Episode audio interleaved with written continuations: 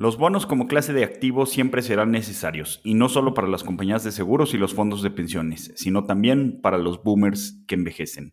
Esto lo dijo Bill Gross, mi nombre es Walter Buchanan, CFA. Mi nombre es Luis González, CFA, bienvenidos a Monitox, y hoy vamos a hablar de un activo eh, que pues, cada vez está volviendo más atractivo, que es justamente la renta fija. Eh, y que pues no necesariamente es para boomers que envejecen, creo que hoy por hoy está en un nivel bastante atractivo. Sin más, comenzamos.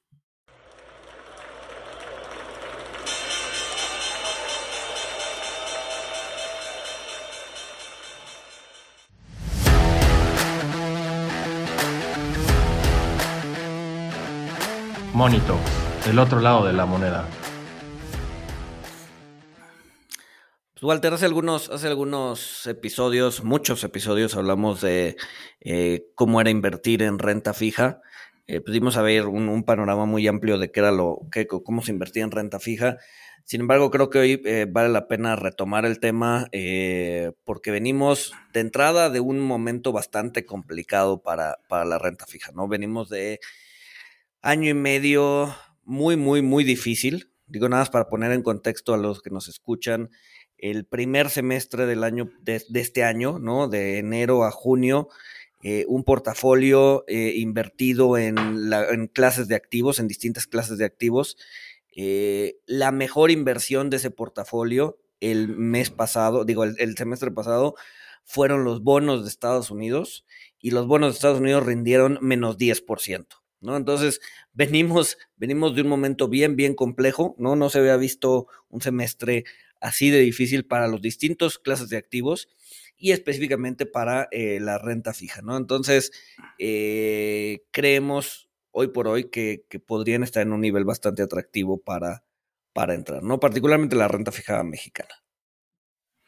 Sí, desde luego, y eh, pues como tú dices, ¿no? O sea, ha sido, ha sido un año atípico, o sea, fue el, el peor primer semestre del año en los últimos 50 años y no solamente las acciones se vieron golpeadas, también se vieron golpeados eh, los bonos, esto por el incremento de tasas, porque pues los bonos eh, venían de niveles de tasas bajos, eh, que, pues eran acorde a, a, la inflación y a las medidas que habían tomado los bancos centrales para sacarnos de, de la pandemia, pero pues sin embargo con todas las disrupciones, todo lo que sucedió, se han incrementado de manera sustancial las tasas y también el, pues eh, este primer semestre eh, pues es atípico, ¿no? Porque tienes eh, a las acciones cayendo, pero también a los bonos cayendo, cuando persiste la, la pues sí, la, la creencia y la, la, evidencia empírica, entre comillas, de que cuando las acciones caen, pues los bonos sirven en cierta medida como, como colchón, porque cuando, cuando hay problemas económicos que causan que las acciones caigan, pues esto hace que, los, que las tasas bajen eh, en situaciones normales eh, y pues el que las tasas bajen pues hace que los, precios de los bonos eh, incrementen y pues esto crea, crea un colchón que pues no sucedió porque pues no estamos en condiciones normales, pero estas mismas condiciones, pues como tú lo comentas, creo que traen oportunidades muy interesantes en el mercado de, renta fija. Exacto, incluso yo iría un poquito más, más atrás de 50 años. Por ahí hay una gráfica de Bofa que le he compartido un par de veces. Digo, ahorita ya no, ya no está en mínimos, pero eh, que menciona o que, o que, o que te, te, pinta en la gráfica eh, las tasas de corto y de largo plazo en los últimos 5000 años, ¿no? Desde el 3000 antes de Cristo.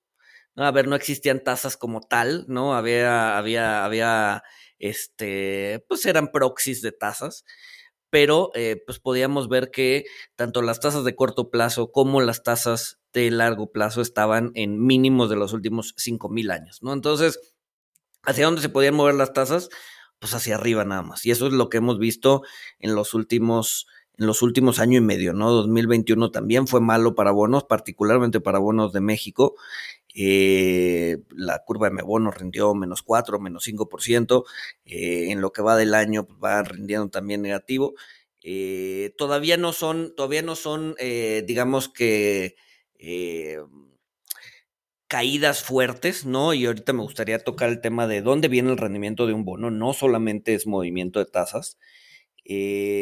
sin embargo, bueno, veníamos de estar en el suelo y la política, como, como, como, como, como comentas, Walter, la política monetaria ha sido muy restrictiva, muy rápido y eso ha hecho pues, que los bonos suban de precio, digo, suban de tasa y bajen de precio de manera eh, eh, importante y, rápida, ¿no? Eh, me gustaría tocar de, dónde vienen los, los, los, rendimientos de los bonos, ¿no? Creo que ya lo hicimos en algún capítulo anterior, sin embargo, me gustaría, me gustaría repasarlo. y yo veo que vienen tres lados distintos, ¿no? El primero es pues, justamente el movimiento de tasas, ¿no? Es un movimiento que te puede dar rendimientos positivos y negativos, ¿no? Si las tasas suben, los precios bajan, si las tasas bajan, los precios suben. Acuérdense que existe esta relación inversa entre bonos, entre precios y, tasas, ¿no? Eh, la segunda es el interés, ¿no? O el cupón que te pagan, ¿no? Generalmente los bonos traen un interés, algo que sea un bono cupón cero, como los CETES, que no trae un interés, una tasa de interés o un cupón asociado.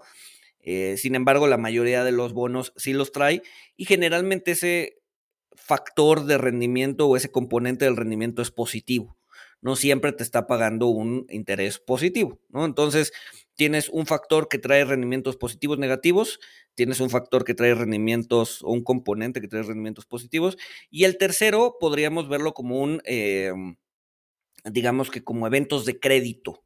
Y por eventos de crédito no, no, me refiero a subidas y bajadas de calificación, que si bien sí afectan el precio de los bonos, pues los afectan vía movimiento de tasas, ¿no?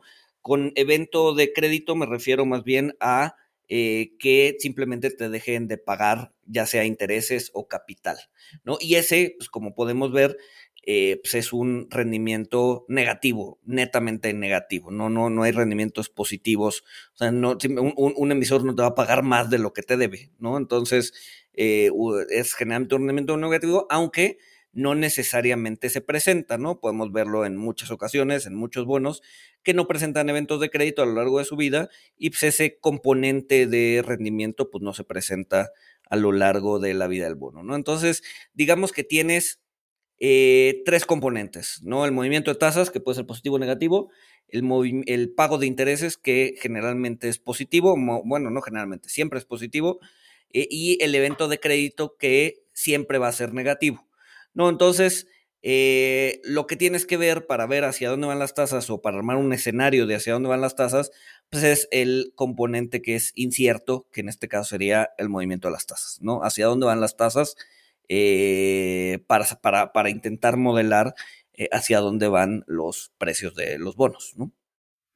Sí, claro, que es importante mencionar también que el, componente de crédito, pues prácticamente o teóricamente es nulo cuando estamos hablando de, deuda gubernamental, porque de, manera muy simplista los gobiernos tienen la, maquinita de imprimir dinero, entonces, eh, pues si algún gobierno se quedara eh, corto en su recolección de impuestos, no, puede emitir deuda, lo que sea, eh, pues lo que tendrá que hacer para, para pagar esos bonos denominados en moneda local pues sería imprimir más dinero, con eso podrá pagar los bonos, por eso los bonos gubernamentales pues se, comenta que no tienen riesgo de crédito, ¿no? Aunque claro, pues hay, sus excepciones, como por ejemplo Grecia, que pues los tenedores de bonos tuvieron que tener un, un haircut por allá de 2012, 2013,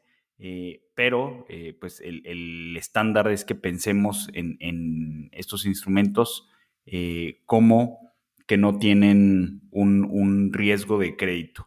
Ahora, sobre la parte de, el rendimiento, la parte de la tasa, tenemos que tener en cuenta los, los factores que, afectan este componente de incertidumbre, que pues creo que el, más importante, Luis, son los niveles de inflación, ¿no? Porque pues eh, a, tu componente de tasa de mercado, no la tasa de cupón, sino la tasa de mercado a la que, a la que se están negociando estos bonos, eh, pues debe menos, menos la tasa de inflación, pues te debería de dar, o bueno, te da la tasa real que en teoría debería ser eh, positiva, ¿no? Que, lo ha sido para el caso de la deuda mexicana eh, en, los últimos años, no ha sido el caso eh, de, de, la deuda europea, pero pues bueno, esa es harina de otro costal, ¿no? Sí, y es por eso, y esa es una de las razones principales porque, por la que las tasas han subido y los precios obviamente han bajado de manera importante y relevante los últimos año y medio, ¿no? Que es la inflación esperada o incluso la inflación observada pues, ha sido eh, bastante más alta de lo que eh, habíamos visto en otros años, ¿no? Entonces, eso te da, pues sí, dos factores, ¿no? El tema eh, de la inflación implícita en los bonos, ¿no? Que es al final del día es tasa real más inflación. y tienes además el hecho de que pues, los bancos centrales suben tasas para combatir la inflación y eso pues, generalmente te empuja toda la curva hacia arriba, haciendo que pues, los bonos presenten ciertas minusvalías, ¿no? Entonces, pues justamente el componente de eh, inflación y el componente de tasas de bancos centrales al alza, pues ha hecho que los eh, bonos suban de precio. Sin embargo, pues hoy estamos en un momento muy distinto a donde estábamos en 2021, ¿no? A inicios del 2021. Inicios del 2021 empezaba, empezaba la inflación, eh, todavía veníamos en 2020 con inflaciones bajas, sin embargo, la inflación empieza a sorprender al alza, los bancos centrales empiezan a actuar, de hecho, de hecho, ni siquiera empiezan a actuar a inicios del 2021. Si recuerdan, el eh, Banjico, su primer movimiento de, en febrero de 2021 fue una baja de tasas, ¿no? Bajamos la tasa de 4.25 a 4% con la idea de que eh, pues todavía no había un problema inflacionario. Después hacia adelante, pues ya viene, si mi memoria no me falla, en algún punto de junio la primera subida de tasas y entonces ahí es cuando empieza el problema en eh, los bonos, ¿no? Sin embargo, este, pues hoy por hoy estamos en un ambiente bien distinto a donde estamos en 2021, ¿no? Eh, la idea de que la inflación podría estar eh, bajando o tocando pico, ¿no? pues te habla de que la política monetaria podría empezarse a eh, detener su ciclo restrictivo o incluso un poquito más adelante eh, en, el, en el ciclo empezar a bajar, ¿no?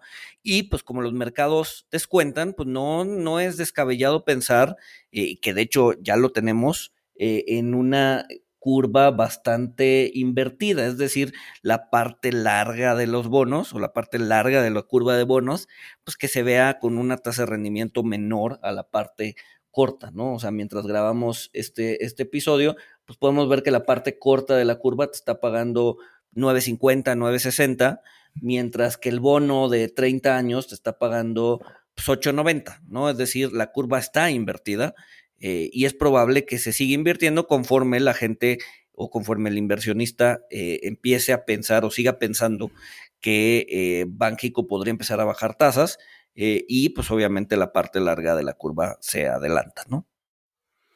Sí, claro que creo que este punto es muy importante porque pues la, gente que esté escuchando pues, se, podría, se podrá preguntar, bueno, si tengo, si tengo la opción de invertir en un CETE a, un año, eh, a una tasa cercana al, 10%, bueno, todavía falta, pero pues está en, el 9.75% más o menos, eh, ¿por qué ¿por qué me invertiría en, un bono eh, de más plazo que va a vencer en, más años al 920, al 9, al, 905? Eh, porque, pues, como lo comentas, Luis, la, curva está invertida, eh, que de hecho es, un fenómeno curioso porque también generalmente nos dicen que, pues, la, la forma de la curva debe ser diferente y esto nos lo dicen cuando nos dicen que, a mayor eh, vencimiento, a mayor tiempo de inversión, eh, pues deberíamos de tener una, una tasa más elevada de inversión, cosa que pues vemos que en ciertos momentos no sucede, como cuando tienes una curva invertida o como cuando tienes curvas planas, eh, lo cual pues, es, el, es, el, caso de hoy. y pues bueno, como, como ya lo comentas tú, Luis, o sea, viene siendo eh, importante o la razón de tomar una inversión de mayor plazo en un bono de 3, 5, 10 años o inclusive más a, tasas menores al CT del año, a tasas menores a las de corto plazo, eh, pues sería bajo la lógica de que justamente que Banjico, eh, pues primero va a dejar de, subir las tasas eh, y en algún momento pues, pues las va a empezar a bajar. y yo creo que el, primer pensamiento cuando un banco central baja las tasas es que las va a bajar al, nivel neutral, ¿no? Que obviamente pues nadie nadie sabe cuál es este, este nivel en realidad. Creo que posteaste un, meme bastante bueno de banqueros centrales buscando la tasa neutral. Eh, pero en, México, digo, en los últimos 10 eh, años, pues estaremos hablando, estaremos pensando que está alrededor del 6 y 7%, ¿no? Más o menos la, tasa neutral.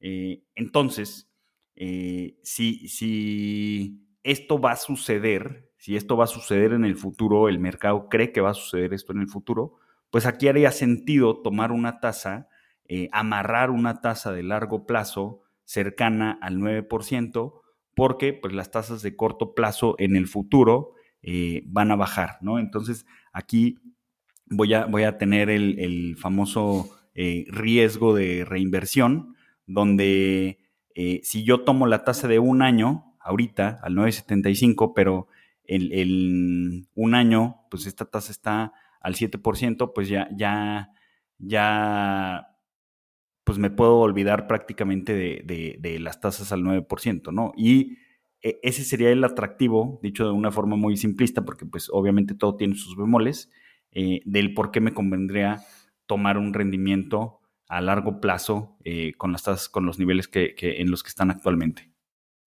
Exacto, y a ver, y no necesariamente te tienes que llevar la, la, la, tasa de vencimiento, porque pues, muchos pueden decir, oye, ¿por qué yo me voy a invertir en un bono del 2050 que vence en 2053? Eh, o sea, yo no pretendo tener amarrado mi dinero 30 años, ¿no? O sea, ¿qué diablos voy a estar invirtiendo ahí? O sea, como, como, como en cualquier otra inversión, pues puedes entrar y puedes salir, ¿no? Entonces, el hecho de estar tomando una tasa al 9%, si piensas que la curva va a bajar o que Banjico podría bajar y ver una tasa probablemente en un año o año y medio al 7%, pues entonces ahí ya pudiste hacer una ganancia capital interesante, ¿no? ¿Por qué? Porque tu, tu bono bajó de tasa de 9 a 7 y eso implica que subió de, eh, de precio, ¿no? Para darnos una idea, si eh, el bono, si el bono de, de, 30 años baja de 9 a 7% en un año, año y medio, eh, entonces te vas a, o sea, eso en rendimiento en términos de solo de capital, no, no, solo, no de intereses pagados, pero de movimiento de capital, eso implicaría que tu bono, el precio de tu bono se apreció alrededor de 20% solamente por bajar de 9 a 7%, tu precio se aumentó en 20%. Cosa bien distinta con un CETE, ¿no? Un CETE, si te baja de 9 a 7%, pues probablemente tu precio del bono, eh, si es CETE de un año, pues estaríamos hablando que se te, se te apreció solamente un 1%. Todos estos cálculos estoy haciendo con la duración de los bonos, ¿no? Acuérdense que la duración de un bono es una medida de sensibilidad de cómo se eh, mueven los precios respecto al movimiento de tasas, ¿no? Y te da un proxy, ¿no? No es un, no es un cálculo exacto, pero sí te da un proxy de eh, cómo se te podría mover el precio, ¿no? Entonces, eh, puedes, puedes tener un play también táctico, ¿no? En el sentido de que pues, no necesariamente te tienes que llevar tu bono 2053 hasta vencimiento, puedes también salirte antes y las tasas bajan. Ojo, y esto lo dijimos en el, en el capítulo cuando hablamos de deuda, uno de los grandes misconceptions, uno de los grandes ideas erróneas de la renta fija es que eh, una vez que inviertes en renta fija no puedes perder dinero, eso es falso, eso es completamente falso. Si las tasas te suben, ¿no? Y tú estás invertido y vendes antes de que venza el bono, pues obviamente puedes perder dinero, ¿no? Si estás invertido en el bono del 2053, si la tasa que hoy está al 9% se te sube al 11%, pues en lugar de ganar 20%, pues vas a haber perdido 20% eh, en, en, en, capital, ¿no? Entonces, eh, pues nada más hay que tener cuidado. Y dado que el riesgo de que suban, más bien, dado que existe la posibilidad de que suban las tasas, así como de que bajen, pues entonces también existe un riesgo de que pierdas dinero. Sin embargo, la tesis de este capítulo justamente es que estamos en un momento bien distinto a lo que estábamos en 2021. La probabilidad de que las tasas suban 2% hoy por hoy pues es mucho más baja a la probabilidad de que las tasas suban 2% estando parado en 2021, ¿no? ¿Por qué? Porque las tasas estaban en el suelo, estaban en 3,5, 4% y hoy están a 9. La probabilidad de que las tasas se te suban de 9 a 11, dado que probablemente la inflación ya se va a detener o va para, o va para abajo, la política monetaria mismo caso, etcétera, etcétera, es mucho más baja que la que existía hace año y medio, ¿no? Entonces, en ese sentido, pues hoy por hoy exponerte en renta fija, pues te estás exponiendo a, eh, pues, a riesgos asimétricos, ¿no? En el sentido de que eh, es mucho más probable que las tasas se queden igual o bajen a que sigan subiendo de manera importante, ¿no? Sí, claro, esto siempre, siempre y cuando eh, pues la, inflación, bueno, los bancos centrales puedan eh, contener la, inflación, ya sea por instrumentación de política monetaria o por, por suerte también. Eh, pero sí, sí, totalmente eh, los, los, niveles que vemos ahorita de tasa pues parecen atractivos, son muy, muy diferentes a los que veíamos hace, hace un año. Por ejemplo, hace rato, Luis, que comentabas el, movimiento de Banjico a principios de, de 2021 eh, si no me equivoco, la, tasa del bono de 10 años estaba en 5.40% eh, y ahorita pues está cercano al 9%, ¿no? Está, está al 8.92% eh, e inclusive antes de, o sea, hace, hace dos años, pues tampoco estaba muy diferente, ¿no? Hace dos años estaba alrededor de, del 5.70, 6% y eh, pues como lo mencionas, eh, hace, hace eh, dos años, hace un año, pues había riesgos significativos de que las tasas pudieran ser más altas en el futuro, que ese riesgo pues se materializó ahora con inflaciones más altas. y pues ya, nos llevamos el, ya nos llevamos el golpe, ¿no? Exactamente, exactamente. Que, que pudiera, o sea, pudiéramos ver todavía eh, algo, algo de volatilidad, ¿no? Eh, si, si, si, las tasas eh, pues, se, suben arriba del 9, si las tasas llegaran a estar cercanas al 10%, todavía veríamos algo de volatilidad, pero como bien lo comentas, pareciera que, vemos un riesgo asimétrico en, en, donde pues si, si, las tasas se bajan al pues abajo del 8, al, al 7,5, al 7,70, pues tenemos un, pues un upside eh, importante, ¿no? Este... No, ya ver, hay, hay, un escenario en donde, en donde sigues perdiendo dinero en renta fija, que es eh, que la inflación no baje, que la inflación siga subiendo, que haya más presiones inflacionarias hacia adelante y que los bancos centrales tengan que seguir subiendo tasas de manera agresiva. Bajo ese escenario, pues sí podemos ver quizás unas tasas un poco más altas hacia adelante, ¿no? Sin embargo, pues es un escenario con una probabilidad un poco más baja que el otro escenario, que es eh, pues probablemente desaceleración económica, probablemente una baja en la inflación y probablemente eh, pues tasas, tasas a la baja, ¿no? Em, entonces, en ese sentido, como decías, pues sí hay, una, hay como un desbalance en los riesgos que podrían terminar jugando a favor del inversionista, es decir, hoy por hoy invertirse a estas tasas pues, podría ser mucho más beneficioso que eh, riesgoso. Ahora, ¿qué pasa si las tasas se quedan igual? No, porque hemos, hemos, hablado de que las tasas podrían subir o podrían bajar, ¿no? Pero también está el riesgo de que eh, pues, la inflación empiece a bajar, pero empiece a bajar lento. Eh, y los bancos centrales digan, ok, ya no vamos a seguir subiendo tasas, pero las vamos a mantener altas, ahora sí que como para que amarre la política monetaria y que tenga efecto en el nivel de, en el nivel de inflación, ¿no? Entonces, si las tasas resulta que no se mueven, pues aún así te vas a seguir metiendo un buen rendimiento. Generalmente cuando los bonos no mueven de tasas, es decir, si hoy compras un bono a 9% y pues sí, probablemente fluctúa a lo largo del año, pero termina el año en 9%, eh, entonces tu rendimiento de ese periodo donde la tasa pues, técnicamente no se movió de inicio a fin, eh, o sea, en esas dos observaciones, va a ser 9%, ¿no? Generalmente cuando las tasas no se mueven en un bono, lo que terminas ganando es el yield to maturity o la tasa de rendimiento. Entonces, tienes dos escenarios en donde vas a ganar una tasa bastante atractiva, ¿no? El escenario en donde las tasas se quedan igual, pues vas a estar ganando un 9, un 10% de rendimiento eh, a, a 12 meses y donde las tasas bajan, en donde vas a ganar lo, digamos que el escenario en donde las tasas no se, no se mueven, que es 9%, más la plusvalía que te metiste por la bajada de tasas. ¿no? Entonces estás diciendo que te vas a ganar pues, más de 9%. Eh, el otro escenario pues, es en donde pierdes lana, es si las tasas suben. Sin embargo, la forma en la de calcular ese rendimiento pues, es similar, es qué pasa cuando las tasas no se mueven, que es 9%, eh, menos la minusvalía eh, por el movimiento de tasas. Y entonces ahí le empiezas a descontar rendimiento de ese 9%.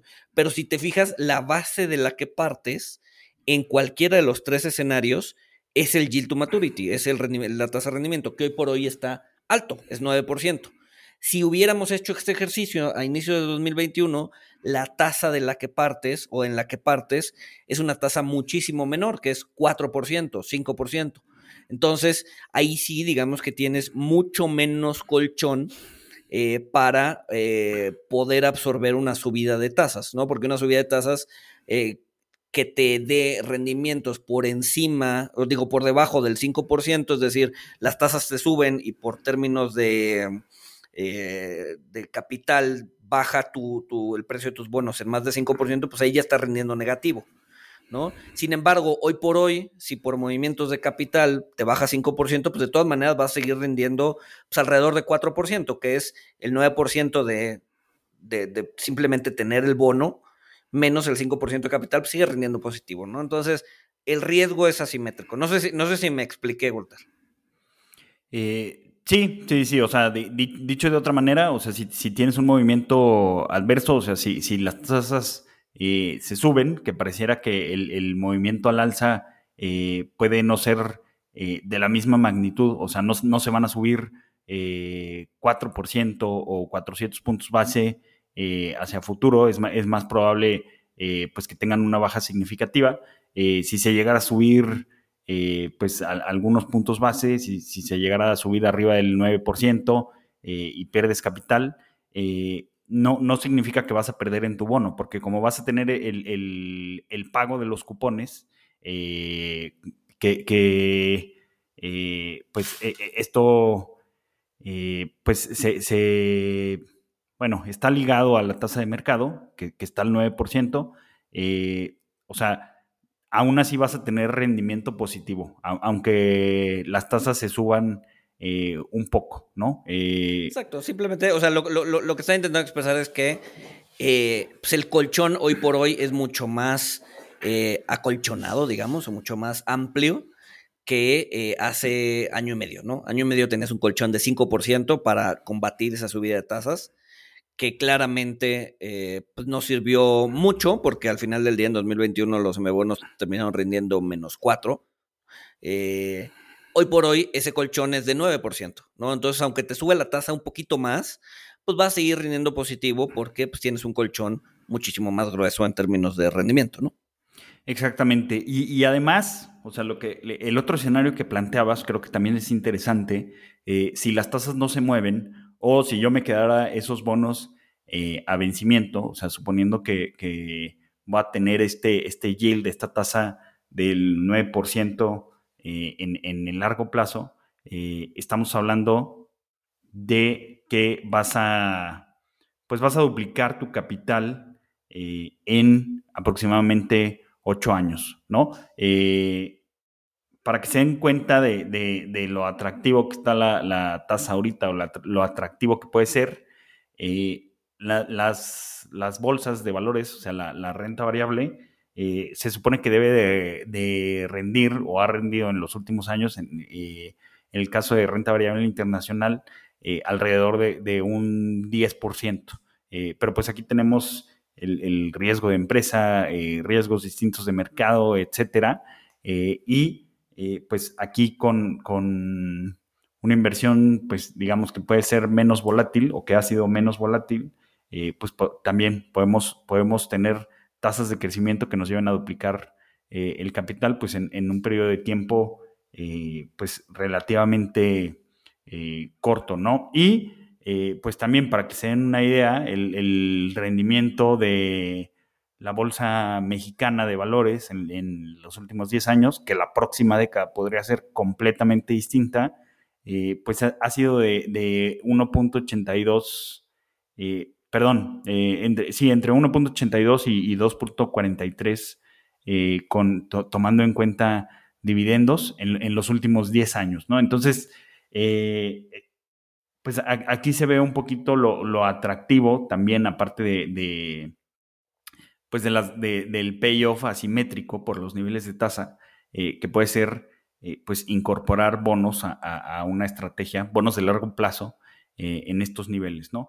y también, también quisiera tocar el tema, Luis, de que, pues bueno, otra forma de, de, otro riesgo que hay en los bonos, otra forma de perder dinero, pues es si, si yo tomo mi, bono a la tasa del 9%, las tasas suben, pero yo me lo quedo al, vencimiento, entonces a vencimiento pues me voy a estar llevando ese 9%, pero pues a lo mejor la, inflación eh, se descontroló, la inflación eh, se fue a doble dígito, se fue a, a 10%, subieron las tasas, pero como yo me quedé mi bono, no perdí dinero entre comillas, entre comillas, porque no perdí en términos nominales, me estuvieron haciendo mi, pago de intereses, a vencimiento me pagaron mi bono, eh, pero eh, pues perdí en términos reales, ¿no? O sea, eh, e, ese, ese dinero y ese rendimiento que yo tengo, pues realmente no, no me sirvió para, ni siquiera para conservar el, poder adquisitivo de esa inversión.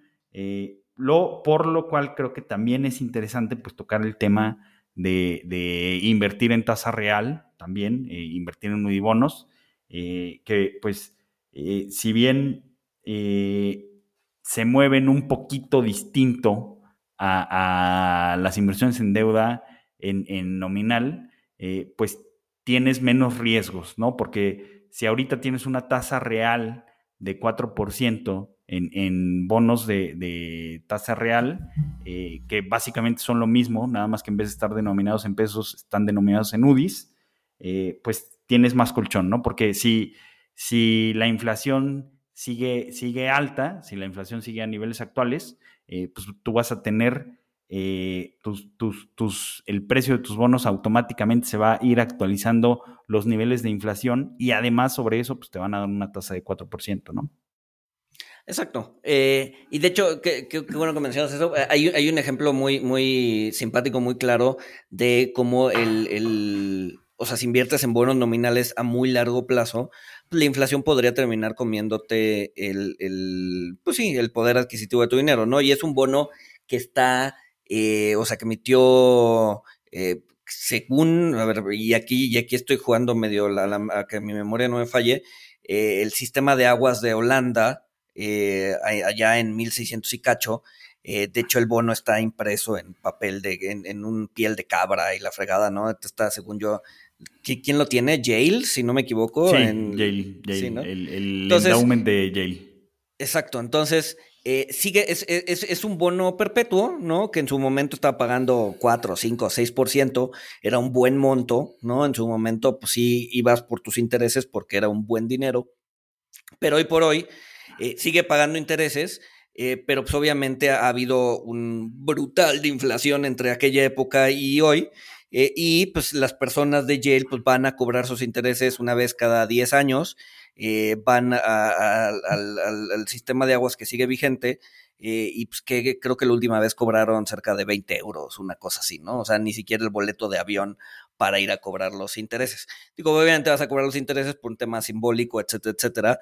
Eh, no, no lo haces para ganar dinero, pero pues ese bono hoy por hoy te está pagando pues 20 pesotes, ¿no? O 20 euros, eh, que pues obviamente la inflación ya se comieron, ¿no? Entonces, en ese sentido, pues sí, invertir en, en Udibonos, por ejemplo, que es, eh, a ver, y nada más para, para poner en contexto, lo, el, el, el, mercado de Udibonos en México es mucho más profundo y mucho más versátil y mucho más amplio que el, mercado de tips en, Estados Unidos, ¿no? O sea, los, los gringos pues llevan 40 años sin inflación, ¿no? Bueno, llevaban 40 años sin inflación, entonces pues no, no requerían este tipo de instrumentos, ¿no? El, mercado de tips en, Estados Unidos es muy, muy poco profundo. Eh, de hecho, una, tips, es el es el, es el Udibono de, ajá, es el Udibono gringo. Treasury y, Inflation, Inflation Protected. Exacto. Este es, tan poco profundo que de hecho una de las teorías es que voltear a ver hoy a ver los tips, pues no te sirve de nada porque están súper manipulados, porque mucha gente está queriendo entrar, hay mucha demanda de tips y muy poca oferta, ¿no? Y eso hace que, pues obviamente las tasas se vayan hacia abajo y pues no, no, no reflejen lo que está realmente pasando en el mercado de Estados Unidos.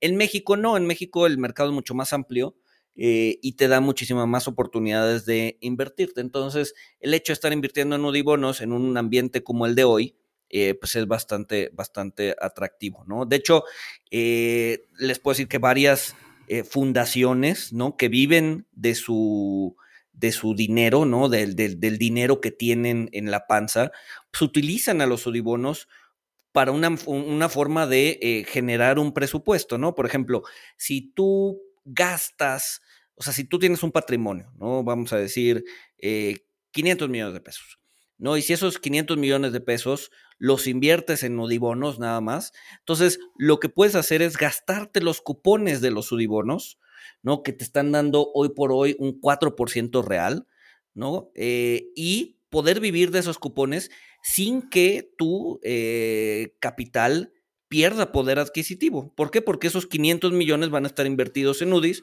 y van a crecer al ritmo de la inflación. Entonces, lo que puedes tener es preservación de capital eh, y además un flujo que va creciendo con la inflación eh, de alrededor del 4% sobre tu capital. Digo, a ver, eh, no creo que, que, nadie que nos esté escuchando tenga 500 millones para hacer eso.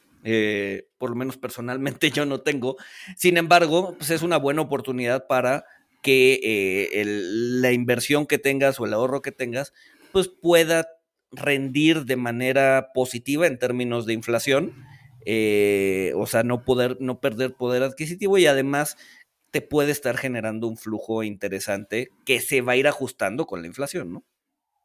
Sí, claro. Oye, Luis, y un, punto importante eh, que quiero tocar, hablando de, de, deuda gubernamental, porque no nos hemos metido en corporativo, eh, pero, ¿cómo, cuál es la forma, cuál sería una buena forma de hacer una diversificación en deuda gubernamental? Y esto, ¿por qué lo pregunto? Porque, pues bueno, escuchamos que, diversificar eh, es bueno, que diversificar trae beneficios, eh, pero pues creo que es importante hacer hincapié en, pues la forma en la que, en la que lo puedes hacer, porque pues realmente una, manera, pues puede ser que compres eh, diferentes vencimientos de diferentes plazos eh, de, deuda gubernamental, pero pues realmente la diversificación no es tanta porque estás comprando el, mismo emisor, ¿no? Con los mismos riesgos, eh, solamente pues a, diferentes plazos. Entonces creo que, pues creo que aquí sí el, el, concepto de diversificación o concentración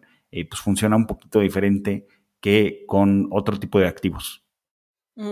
Que bueno, a ver, al final del día es gobierno, ¿no? Entonces, de hecho, la mayoría de las políticas eh, de inversión en el mercado, en, fondos eh, públicos, incluso fondos privados, eh, fondos de pensiones, tesorerías, patrimoniales, etcétera, etcétera, eh, no consideran una falta de diversificación si te inviertes en renta fija gubernamental.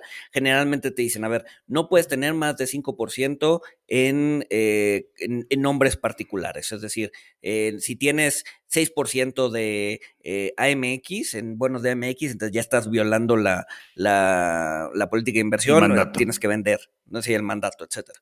Eh, sin embargo, cuando, cuando tratan de, eh, de, bonos gubernamentales, pues no te ponen esta restricción, puedes tener 10, 20, 30%. ¿Por qué? Porque técnicamente, como decías, el riesgo es pues, prácticamente nulo, ¿no? Tienen la maquinita de hacer dinero y pues pueden en cualquier momento imprimir eh, más y pues, listo, pagan, pagan la deuda, ¿no? Entonces, en ese sentido, la diversificación por, por, emisor no creo que sea tan importante cuando inviertes en eh, instrumentos gubernamentales.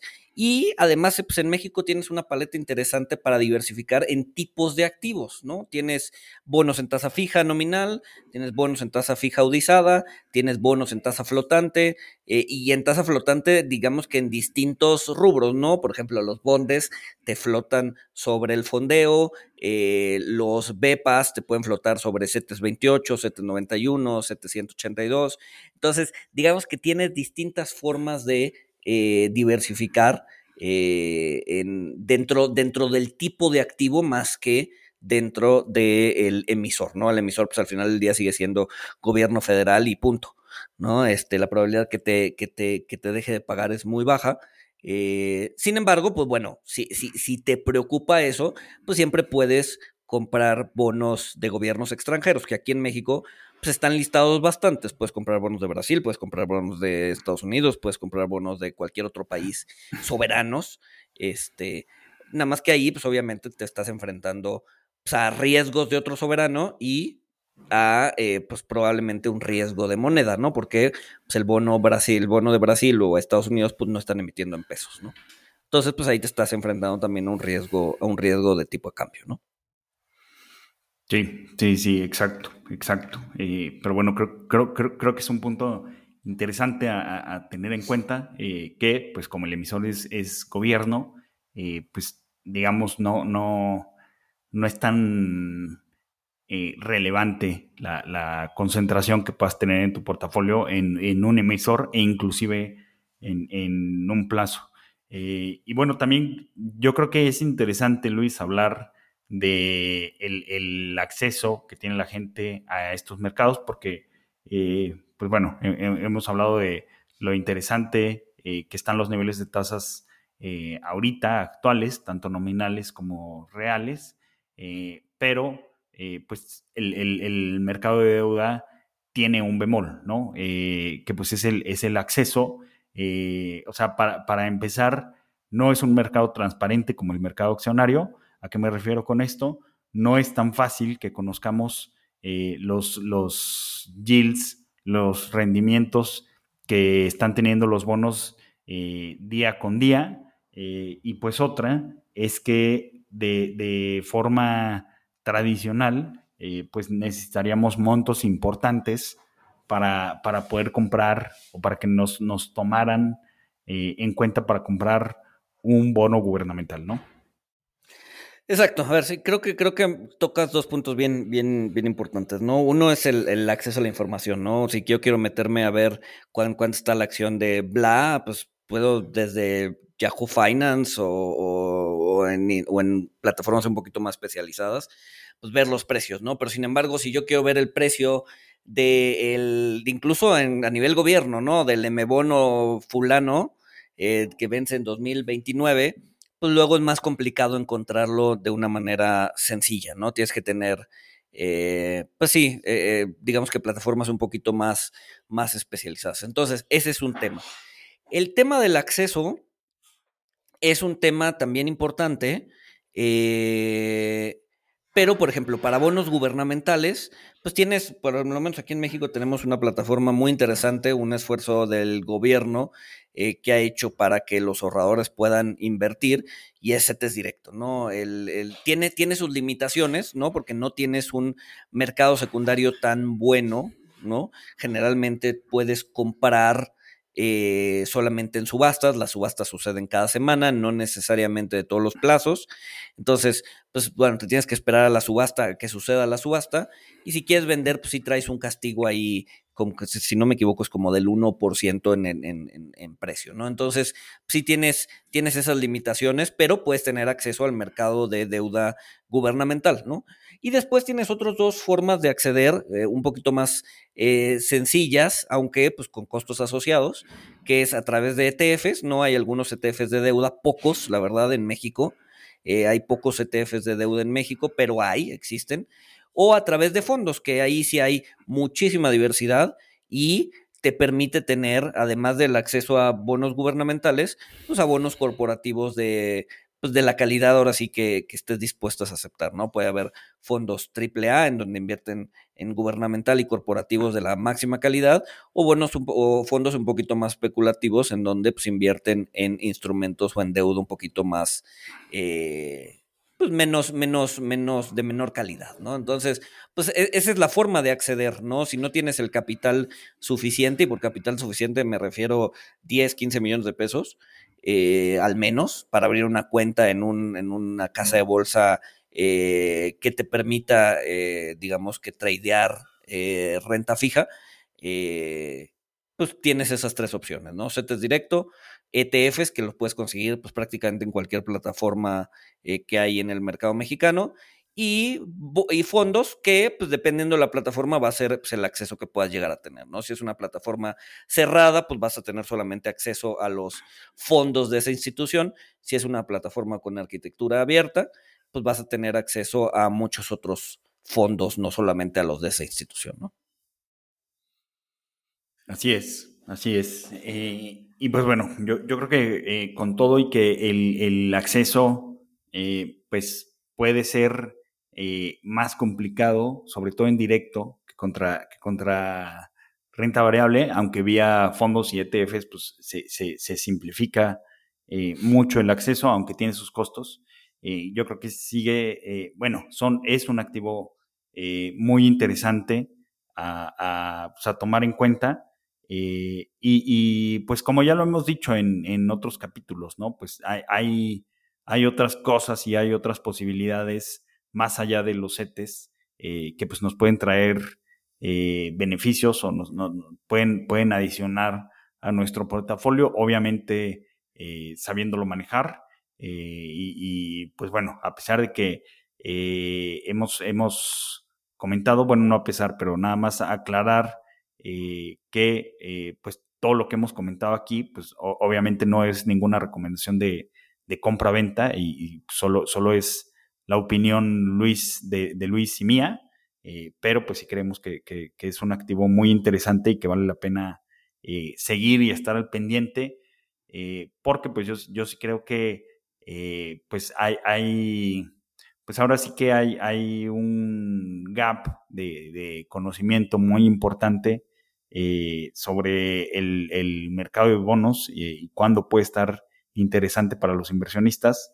Eh, con, lo que conoce la gente, ¿no? O sea, generalmente siempre estamos bombardeados sobre información de renta variable, eh, pero pues es un mercado también muy grande, eh, profundo, interesante, y pues como ya lo dijiste, Luis, ¿no? hasta en el caso de bonos indexados a la inflación, pues el mercado mexicano es más profundo que, que de países de primer mundo como el de Estados Unidos. Sí, porque simplemente pues, hay dos, tres generaciones que han vivido sin inflación, ¿no? Nosotros estamos más acostumbrados a eso. Y nada más me gustaría eh, precisar también el tema de, de, costos, ¿no? O sea, hoy por hoy, dado el nivel de tasas, los costos se vuelven un poquito menos importantes, ¿no? No es lo mismo cuando las tasas estaban al 3% que un ETF de, de, de renta fija te cobrara 30 basis, pues te estaba cobrando el 10% de tu rendimiento, ¿no? Hoy ese mismo ETF te sigue cobrando 30 basis, pero las tasas están al 9, ¿no? Entonces, como porcentaje de tu rendimiento, pues es muchísimo, muchísimo menor, ¿no? O sea, sí hay un costo asociado, pero dado que las tasas son altas, eh, pues el costo se vuelve eh, una menor, es una menor proporción del rendimiento que te están tirando al momento de invertir en renta fija. ¿no? O sea, creo que, creo que fuimos bastante extensos, ¿no? refrendo la idea de, Walter, ¿no? Esto es, no es en ningún momento una eh, una recomendación de compra o de venta, eh, simplemente estamos eh, notando que el mercado de renta fija está en un nivel eh, bastante atractivo. obviamente va a depender de las necesidades de cada inversionista. tienes que sentarte a ver tus plazos, tus tiempos, tu moneda de referencia, el rendimiento que quieres obtener, el riesgo que estás dispuesto a aceptar, etcétera, etcétera, etcétera, para al final del día, pues, voltear a ver si vas a invertir en renta fija y cuánto de eso, o cuánto de tu dinero lo vas a, lo vas a invertir. No, no es un proceso de ya escuché el podcast y le voy a meter lana. No, no tienes, tienes que sentarte con tu asesor de inversiones. 500 millones. Exacto. Tienes que sentarte con tu asesor de inversiones eh, y ver pues cuál es lo mejor que, lo, lo, más, lo, o sea, lo que más te conviene, dada tus necesidades y dado tus, dado, dado donde sea que estés parado, ¿no? Eh, y pues nada, no sé si tengas algo más que agregar, Walter. Eh, no, nada más. Y creo que, creo que nos, nos alcanzó el tiempo bastante bien. Perfecto. Pues nos escuchamos el siguiente miércoles. Saludos. Saludos.